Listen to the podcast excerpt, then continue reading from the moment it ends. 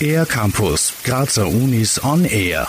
Trotz der Impfmöglichkeit gegen HPV, einen Auslöser von Krebs in Vulva und Cervix, treten bösartige Gewebeveränderungen, vor allem bei jungen Frauen, immer häufiger auf, weil die Durchimpfungsrate gering ist. Lange Zeit galt eine Operation als empfohlene Standardtherapie.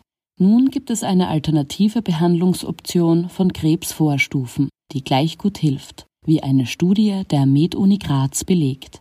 Gerda Trutnowski von der Klinischen Abteilung für Gynäkologie.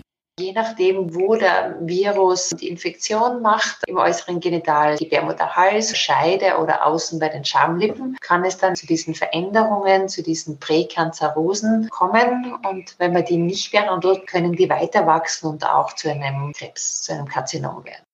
Diese Karzinome, also die bösartigen Tumore im Gebärmutterhals, können nur durch eine Untersuchung festgestellt werden. Gerda Trutnowski.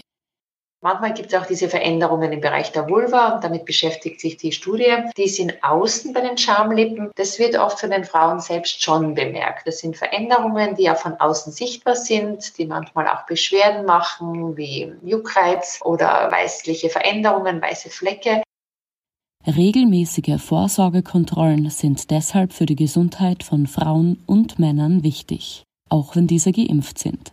Im besten Fall wird bereits vor dem ersten sexuellen Kontakt geimpft.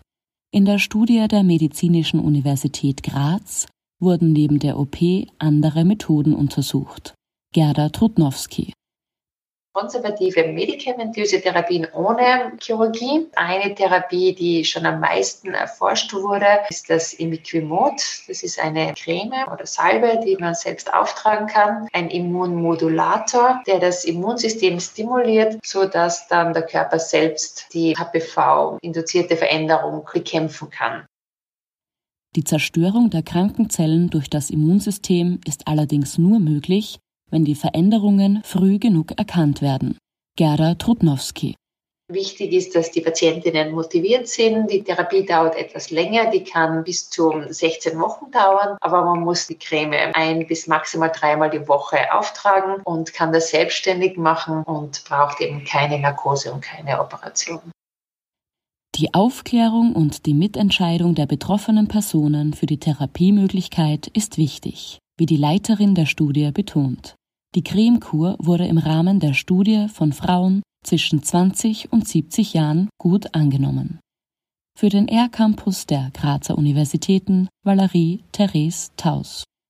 Mehr über die Grazer Universitäten auf ercampus-graz.at